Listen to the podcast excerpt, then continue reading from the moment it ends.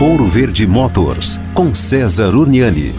Bom, então vamos falar de sustentabilidade na mobilidade. Vamos lá, o motor elétrico, de fato, ele é o motor mais eficiente que tem. Porém, com baterias e usando a rede, não. E o combustível mais amigo do meio ambiente é o etanol. Então, o ideal seria juntar o etanol para tocar um motor elétrico, certo? Parece que isso é impossível e não é. O etanol ele é rico em hidrogênio. Quando ele passa por um reformador, ele se transforma em hidrogênio e esse hidrogênio passa por uma célula de combustível e se transforma em eletricidade pura, tocando o motor elétrico, e é isso que está sendo desenvolvido no Brasil. A vantagem de você ter um veículo que anda a hidrogênio é que o hidrogênio ele pode vir do etanol, ele pode vir da algave, ele pode vir do biometano, ou seja, são várias as fontes que podem gerar hidrogênio. E a partir daí, num único carro, numa única plataforma, independente de onde vem a fonte de hidrogênio, você toca um motor elétrico sem precisar de baterias e usar o carro na tomada. Dessa forma, você tem sim o veículo elétrico mais amigo do meio ambiente que existe, porque atualmente o veículo elétrico com bateria usando a rede, ele nada mais é que um fumante vegano.